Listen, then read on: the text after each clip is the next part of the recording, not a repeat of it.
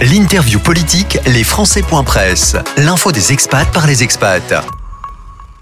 Avec nous aujourd'hui le sénateur représentant les Français de l'étranger, Ronan Legleux, qui a dénoncé récemment dans une intervention au Sénat ce qu'il appelle l'omerta qui règne au Quai d'Orsay. Il a accepté de nous en dire plus. Ronan Legleux, bonjour. Bonjour Katia Matrin. Alors vous avez dénoncé, je viens d'en parler, je cite, le silence assourdissant du ministère de l'Europe et des Affaires étrangères sur les signalements de harcèlement au sein des consulats et ambassades. Vous employez des termes forts. Pourquoi cette intervention et dans quel cadre? Premièrement, j'assume totalement totalement d'avoir utilisé effectivement un, terme extrêmement fort qui est le terme d'omerta qui règne au Quai d'Orsay. Je l'assume totalement parce que ce qu'a fait euh, l'administration consulaire, c'est-à-dire le refus d'être auditionné par une instance parfaitement légitime qui est l'Assemblée des Français de l'étranger au mois de mars de cette année, mars 2023, est grave. En effet, euh, il existe un certain nombre de signalements pour des faits présumés de harcèlement, d'agissement sexiste, de discrimination dans nos consulats. Euh, c'est le cas d'ailleurs dans d'autres organisations. Tout ça vient notamment de la circulaire du 30 novembre 2020 qui crée au ministère de l'Europe et des Affaires étrangères une cellule tolérance zéro avec un référent écoute. L'Assemblée des Français de l'étranger, légitimement, a souhaité en, en mars dernier pouvoir auditionner le référent écoute et il y a eu omerta, c'est-à-dire que il y a eu interdiction, refus par l'administration de cette audition. Or, je considère que les conseillers des Français de l'étranger et les conseillers à l'AFE sont légitimes. Ils le sont pour deux raisons. Première raison, ils représentent tous les Français qui vivent à l'étranger. Par conséquent, quelqu'un qui est un agent dans un consulat, c'est aussi un Français qui vit à l'étranger. Et s'il estime qu'il est en difficulté, eh bien, il se tourne aussi vers ses élus qui sont là pour le représenter. Et donc, les élus sont dans un combat légitime pour défendre ces Français. Il ne faudrait pas considérer, c'est ce que fait le Quai d'Orsay, que tous les Français qui travaillent dans les ministères à l'étranger ne seraient pas des Français comme les autres. Ça, c'est le premier point fondamental.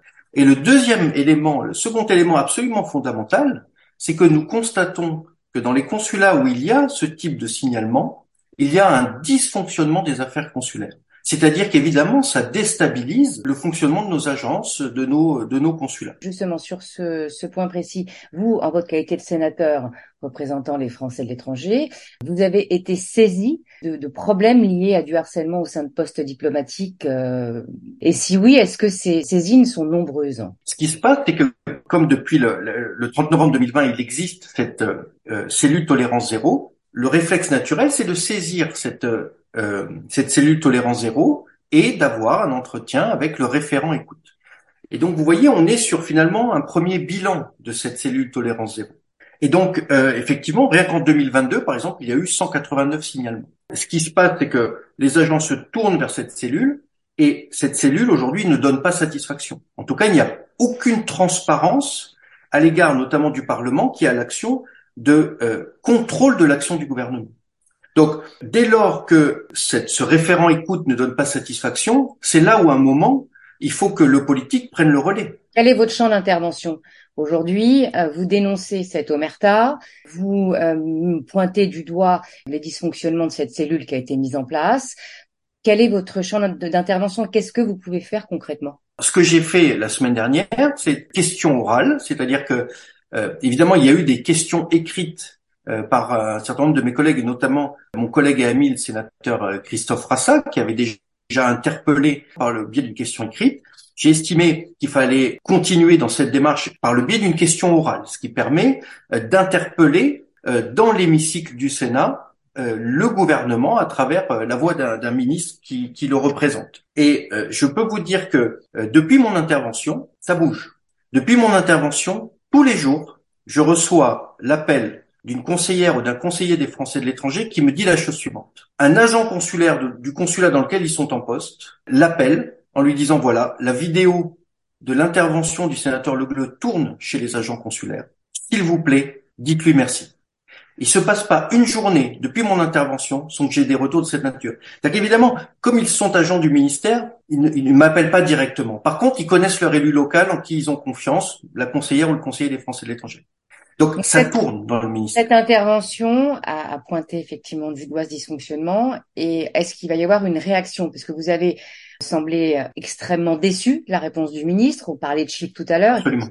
189 signalements en 2022, 109 situations différentes et 15 enquêtes administratives. Et dans sa réponse, le ministre insiste sur le fait que les enquêtes sont menées avec rigueur, de façon indépendante, la tolérance zéro, pas d'impunité. Pourquoi cette réponse vous a déçu? Alors, premièrement, on ne sait pas s'il y a eu saisine du procureur de la République. Aucun élément dans la réponse ne l'indique. Euh, deuxièmement, je continue à ne pas comprendre pourquoi il y a eu refus d'audition devant l'Assemblée des Français de l'étranger, alors que le dysfonctionnement de nos services consulaires, ça impacte directement la vie de nos compatriotes. Et puis, euh, on ne sait absolument rien dans la réponse des décisions qui ont été prises. Euh, j'ai pris notamment l'exemple de Toronto. C'est un exemple parmi d'autres. Il y a eu cinq signalements de cinq agents. Quatre euh, ne sont plus en poste et la cinquième personne est en arrêt maladie. Donc, si vous voulez, ça interroge. Et au-delà de ça, encore un autre élément fondamental, c'est qu'il y a eu des articles de presse dans la presse locale, c'est-à-dire dans les médias étrangers. Et là, on voit bien que cela atteint l'image de la France dans le monde. Donc il faut faire preuve d'une exemplarité absolument irréprochable. Et je considère qu'aujourd'hui, cette omerta ne permet pas la transparence nécessaire pour faire avancer les, questions de harcèlement au ministère. Et qu'est-ce que vous préconisez? Alors, ce que je préconise, premièrement, c'est la transparence. C'est-à-dire que aussi bien la réponse du ministre à mon égard que les réponses du euh, gouvernement aux différentes questions écrites, que le refus d'être auditionné par l'Assemblée des Français de l'étranger. Tout ça, c'est euh, le grand secret. C'est-à-dire qu'on ne sait pas vraiment si cette euh, cellule tolérance zéro qui a été créée en novembre 2020 donne satisfaction. Aujourd'hui, il y a des doutes sérieux et c'est pourquoi il faut que l'on pousse vers la transparence. C'est notamment la, raison de ce qu'on peut appeler un coup de gueule euh, dans l'hémicycle du Sénat. Et ensuite, le Parlement peut aller plus loin. C'est pour ça que dans, dans mon intervention, j'ai rappelé que le Parlement peut parfaitement aller vers euh, potentiellement une commission d'enquête, une mission d'information. Il y a des moyens supplémentaires. Est-ce que ça, vous l'envisageriez éventuellement euh, Là, on est sur le harcèlement. Est-ce que vous l'envisageriez sur l'ensemble des dysfonctionnements liés euh, au poste diplomatique, que ce soit financier, que ce soit harcèlement moral auprès d'employés de, Tout est sur la table. De toute façon, il faut que le ministère nous parle. Il ne peut pas continuer à pratiquer le grand secret. Donc, moi, ce que je dis, c'est, vous voyez, il y a une montée en puissance il y a eu des questions écrites, on est passé au stade de la question orale.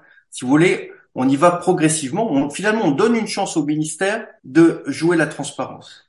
C'est un petit peu sa dernière chance aujourd'hui. Comme je vous disais, les agents nous font passer le message, me font passer le message que la vidéo tourne chez les agents du ministère. Donc, il y a un moment où ils ne pourront plus continuer à fermer les yeux. Si le ministère ne bouge toujours pas, si par exemple, lors de la prochaine session de l'Assemblée des Français de l'étranger au mois d'octobre, il refuse une fois encore d'être auditionné, alors là, on passe à l'étape au-dessus. Et l'étape au-dessus, c'est effectivement que le Parlement se saisisse véritablement, que ce soit euh, commission d'enquête, mission d'information.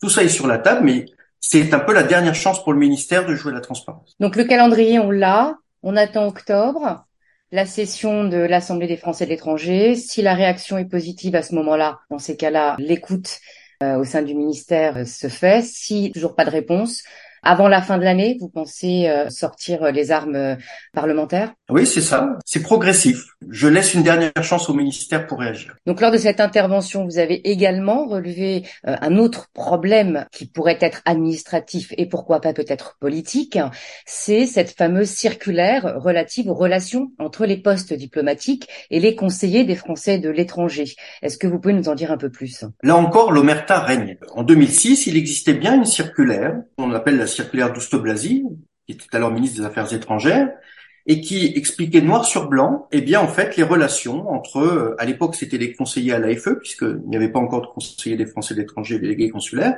et finalement les postes diplomatiques et consulaires. Tout ça était extrêmement clair. Aujourd'hui, c'est une note secrète qui n'est communiquée à personne, uniquement en fait aux ambassadeurs, aux consuls. Cela fragilise l'exercice du mandat euh, des conseillers des Français de l'étranger parce que ils sont finalement tributaires de décisions arbitraires, c'est-à-dire qu'aucun texte ne les protège. Ceci est absolument impensable en métropole. Vous prenez n'importe quel département, tout ça est, réglementé, notamment depuis euh, un texte de 1989, et c'est dans la transparence totale. Il est invraisemblable que ces élus au suffrage universel direct n'est pas les mêmes conditions que les autres élus de métropole. Et donc, on est face à un refus de la part notamment de la, la DFAE, la Direction des Français à l'étranger, de nous communiquer cette note interne. Et donc, je dis là encore, comme lors de mon intervention, qu'on a affaire à euh, la politique du grand secret du Quai d'Orsay. Il faut que cette euh, omerta cesse enfin. Merci beaucoup, Ronan Legleux, de cette euh, explication. On va suivre le calendrier dans les mois qui viennent. Merci beaucoup, Ronan Legleux. Merci beaucoup.